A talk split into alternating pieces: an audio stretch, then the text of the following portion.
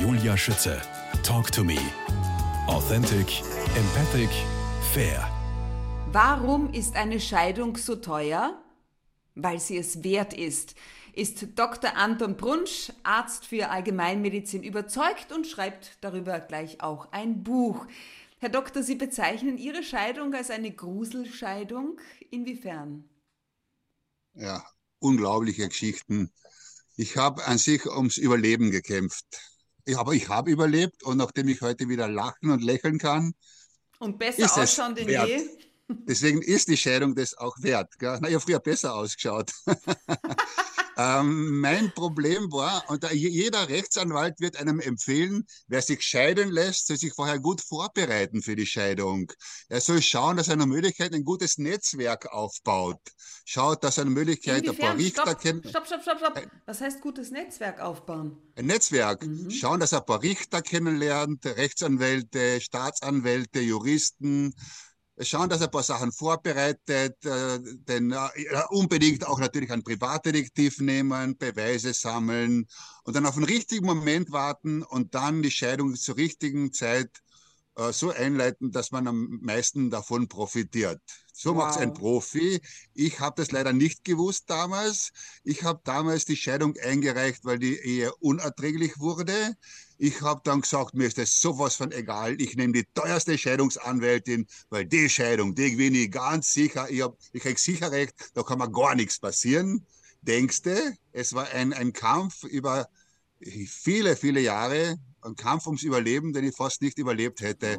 Eine wirklich echte Gruselscheidung, wo viele andere verzweifelt hätten und da wahrscheinlich Drogen genommen hätten. Viele, es gibt auch Leute, die sich bei, der, bei, einer Scheidung das Leben nehmen. Ist oft nachvollziehbar, wenn man oft Angst hat, dass man alles verlieren kann, wegen einem gemeinen Ex-Ehepartner. Wie lange ist Ihre Scheidung denn her? Waren das noch Schilling-Zeiten? Na, äh, ich weiß jetzt keine Details, muss ja, ich ehrlich sagen, muss ich mal nachschauen. Aber es ist über zehn Jahre her. Okay. Es ist so lange her, dass ich inzwischen entspannt drüber reden kann. Mhm. Aber diese Jahre waren wirklich grauenhaft. Wo, wo soll ich anfangen? Also ich habe zuerst die Scheidung dann, ich habe die Scheidung eingereicht. Ich war der Meinung, so kann es nicht weitergehen. Das kann nicht so weitergehen. Die Kinder tun mir leid und ich kann neben der nicht mehr leben. Die macht mir das Leben zur Hölle. Und das ist auch eine große Gefahr für mich, weil sie mir alles zerstören könnte. Und so war es dann auch. Ich habe die Scheidung eingereicht und was war? Kurz danach kommt einmal plötzlich die Polizei ins Haus und sagt, Herr Doktor, Sie müssen das Haus verlassen. Äh, sie, die Frau hat mich angezeigt, dass ich sie geschlagen hätte. Ich habe aber nichts gemacht. Ich kann das auch beweisen. Es ist auch, es ist auch dann äh, zu Gericht gekommen und auch bin auch freigesprochen worden natürlich, dass sie nichts, nichts gemacht hat. Aber es hat einfach behauptet. Und dann auch, dass ich Psychoterror mache. Sie hat eine ererbte Depression. Ihre Mutter hat sich das Leben genommen wegen einer Depression. Ein Cousin hat sich erschossen.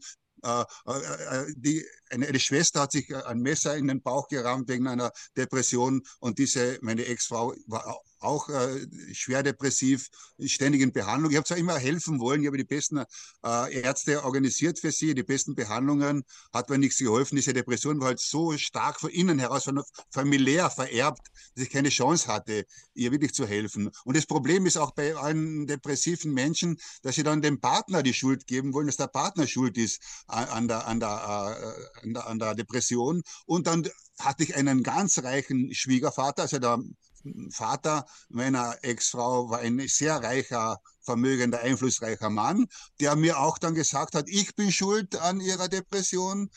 Es war immer jahreszeitlich. Im Winter war sie schwer depressiv, im Sommer ist wieder gut gegangen. Wenn wir im Winter auf Urlaub gefahren sind, im Urlaub war sie wie ausgewechselt. Nach drei, vier Tagen wieder wie neu, ganz super. Also sobald sie diese Depression hatte, durch das Lichtdefizit, diese mhm. saisonale Depression oder diese vererbte Depression, Boah, hat da gar nichts gepasst. Eine andere Frage. Eine andere Frage. Aus welchem Grund haben Sie überhaupt geheiratet? Sie war lustig, ganz ja. anders als die anderen. Vorher hatte ich, hatte ich eine perfekte Freundin, die so ein, wie eine Mutter war, die alles perfekt gemacht hat, wie jeder ist ein super Weib, überall perfekt, ja. Mhm. Aber das mit der Zeit hat mich angewidert und die war ganz anders. Die war so kumpelhaft, nett und lustig, war halt anders, ja.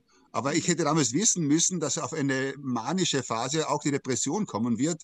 Hat aber jahrelang funktioniert. Die war ja 20 Jahre verheiratet, 20 Jahre, 10 Jahre waren lustig. Mhm. Wirklich, waren 10 lustige Jahre. Aber dann waren 10 grausige Jahre und am 20. Jahr wieder aufgeben. Auf jeden Fall war meine äh, damalige Frau so schlau, sich schon während aufrechter Ehe mit einer Staatsanwältin, einer leitenden Staatsanwältin anzufreunden. Und eben in diesen Phasen, wenn man manisch ist, hat man die, die Gabe, viele Menschen für irgendwas zu begeistern. Sie war eine perfekte Managerin. In den manischen Phasen hat sie ja organisieren können, Partys machen, äh, Sponsoren organisieren, organisieren, alles. Sie hat, hat gemanagt und, und war unterhaltsam und so weiter. Da hat sie eben diese Staatsanwältin als Freundin gewonnen. Und das war sehr clever, weil diese Staatsanwältin hat eigentlich jeden Richter gekannt, kennt noch heute jeden Richter und hat auch äh, wahrscheinlich sehr viele Möglichkeiten. Ich möchte aber nicht behaupten, dass diese Staatsanwältin schuld daran ist, dass alle Urteile gegen mich, egal in welcher Frage, bei der Scheidung jedes Urteil in der ersten Instanz, aber auch bei anderen Sachen, wenn ich mal zu schnell gefahren bin in der ersten Instanz, äh, wenn ich beeinsprucht habe, dass das immer gegen mich entschieden wird. Das möchte ich nicht behaupten, das ist ein reiner Zufall beim Richter, der Richter, bei der Scheidungsrichter, hat jedes Urteil gegen mich in erster Instanz gefällt und in der zweiten habe ich immer recht gekriegt. Wenn es nach dem Richter gegangen wäre, hätte ich schon längst mein Haus verloren, wäre ich jetzt obdachlos, hätte müssen Unterhalt zahlen wahrscheinlich, hätte kein Haus, hätte Schulden und, und wäre wär, wär, verarmt. Ja? Schulden habe ich trotzdem noch jede Menge, aber was habe ich geschafft? Ich habe das Haus trotzdem erkämpft. Mein Problem war, ich war zu naiv. Meine Eltern hatten eine glückliche Ehe.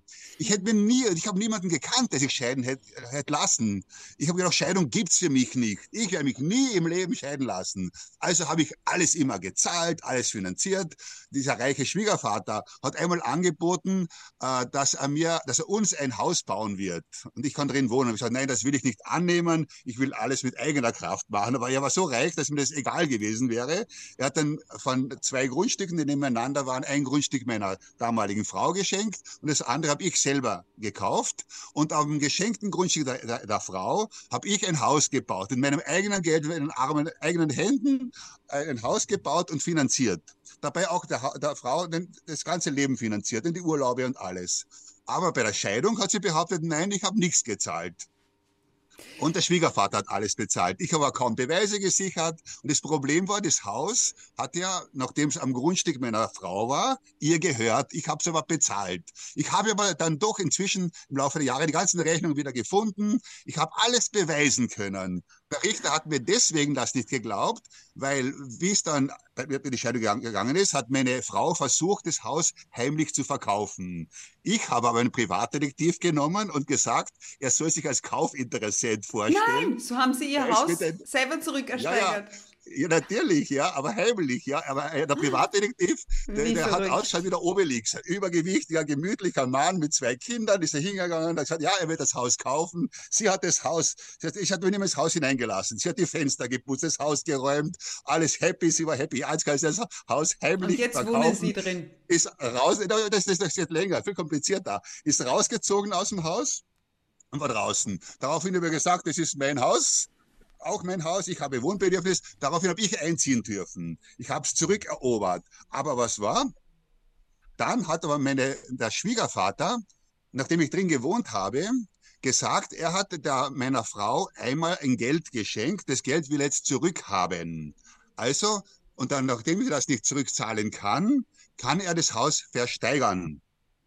So war das. Und dann hat es einen Strohmann von mir, notariell beglaubigt, heimlich zurückersteigert.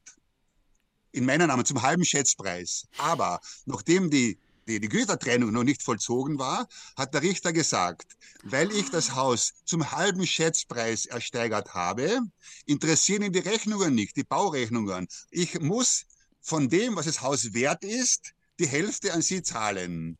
Und ich habe gesagt, nein, von dem, was ich gezahlt habe, die Hälfte. Das ist bis zum obersten Gerichtshof gegangen und der oberste Gerichtshof hat dann gesagt, doch, ich brauche nur das, was ich gezahlt habe, von dem die Hälfte geben bei der Aufteilung. Aber weil ich fürs Haus nichts gezahlt habe, muss ich rückwirkend Miete zahlen. Nein. Das Haus habe ich schon dreimal finanziert. Einmal erbaut, ersteigert und Miete auch noch gezahlt für das Haus, in dem ich jetzt wohne.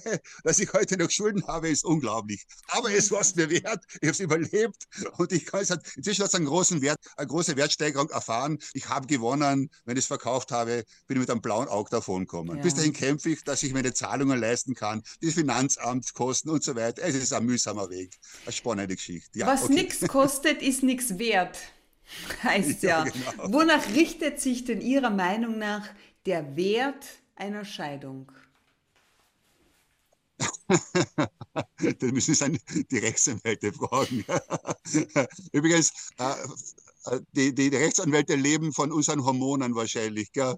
Äh, Verliebtheit ist nichts anderes als ein Rauschzustand, als ob man Drogen nehmen würde. Verliebtheit vergeht im Laufe der Jahre. Der Alltag übertrifft dann alles. Und von diesen Hormonen leben die Rechtsanwälte, die Scheidungsanwälte, aber auch die Luxusjachtenverkäufer und die Verkäufer teurer Autos, die von diesen Anwälten und so weiter gekauft werden.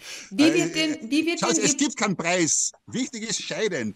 Ewig mhm. zusammenleben und den Partner ertragen müssen und dann drunter leiden und eine Gesundheit gesundheitliche Probleme zu kommen, das geht nicht, egal wie teuer. Es gibt keinen Preis. Scheiden um jeden Preis, wie sein muss. Punkt. Wie wird denn Ihr Buch aufgegliedert sein? Oder wie ist ja, es aufgegliedert? Ein, ein, eine Einleitung, um zu erklären, was, was ist Verliebtheit und so weiter. Und ja. was man nicht machen sollte. Und ich glaube auch, dass jeder, der heiraten will, dieses Buch vorher kaufen sollte, dass er nicht dieselben Fehler macht wie ich oder ähnliche Fehler. Mhm. Das sollte eine Pflichtlektüre sein für jeden Polterabend oder vorher schon. Gell? Das ist der erste Teil. Der zweite Teil ist eben die Geschichte von einem Freund, der eben äh, auch eine Scheidung hinter sich hat. Der war das ganz anders gemacht hat. Der hat auf alles verzichtet. Aber er hat auch, er war schwer depressiv, er hat keine Kraft gehabt. Der hat dann einfach alles seiner Ex, seiner damaligen Frau geschenkt, hat alles verloren, von vorne begonnen und dann doch wieder überlebt.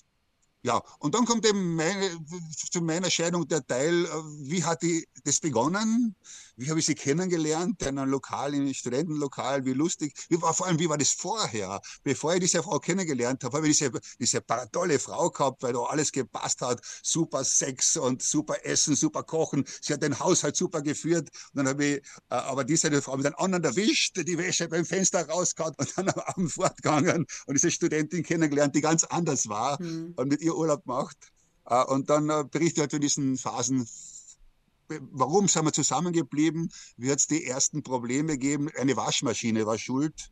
Wir wollten uns schon damals trennen, aber nachdem wir eine gemeinsame Waschmaschine hatten, hatte ich gedacht, es geht nicht, das können wir uns nicht leisten, uns zu trennen. Es ist viel zu kompliziert, eine Gütertrennung zu machen, wie wir die Waschmaschine aufteilen. Kommt die Zeit der ersten Jahre der Ehe, ja wohl lustig war, aber eben lustig eben durch diese Manie und diese auch Hochkonjunktur, wo einfach alles gepasst hat, wo es gestimmt hat, wo wir nie Geldprobleme hatten. Und dann die Phase, wo die Geldprobleme gekommen sind, die Phase, wo die Depression gekommen ist, ja, und dann diese, auch diese Traumhochzeit, war eine super Hochzeit. Sie hat in einem Schloss aufgewachsen, es war eine Hochzeit in einem Schloss, eine reiche Familie. Ich als Arbeiterkind, als Arbeiter, aus, aus ärmsten Verhältnissen. Muss auch sagen, vielleicht bin ich auch selber schuld, dass ich geheiratet habe, weil ich habe gesehen, schau, da habe ich die Möglichkeit, auch als Arbeiterkind einmal in, bei, der, bei den reichen Leuten dabei zu sein. Aber ich hatte die Gabe nicht, mich unterzuordnen. Ich hätte müssen mehr Arsch kriegen, ich hätte müssen braver sein, mich anpassen an diesen reichen Schwiegervater. Aber die Kraft habe ich nicht, das kann ich nicht. Ich hätte ja Magengeschwür gekriegt, ich kann das nicht. Dr. Anton Brunsch, seit 17 Jahren sind Sie wieder in einer neuen Beziehung. Worauf legen Sie in dieser Beziehung besonderen Wert? Harmonie. Harmonie. Sex ist wichtig, mhm. auch. Aber die Harmonie ist ganz wichtig, ja. Was tun Sie dafür? Es läuft wirklich einfach von allein. Es passt. Aber es gibt immer wieder Krisen, es gibt spannende Momente, es, wir trennen uns auch, wir streiten auch, wir diskutieren auch, es gibt auch immer wieder andere Abenteuer, aber wir wachsen zusammen, wir kommen immer zusammen, wir, wir sind halt wie zwei Magnete, Magnete, die sich einfach immer wieder treffen, wir kommen immer zusammen. Es, das ist, kann man nicht mehr trennen, es ist halt einfach passiert, das ist schön so. Ja. Was haben Ihnen denn Ihre Eltern vorgelebt? Nach welchen Werten wurden Sie denn erzogen, ja. geboren worden 1962 ja. in Klagenfurt? Einfach, ja.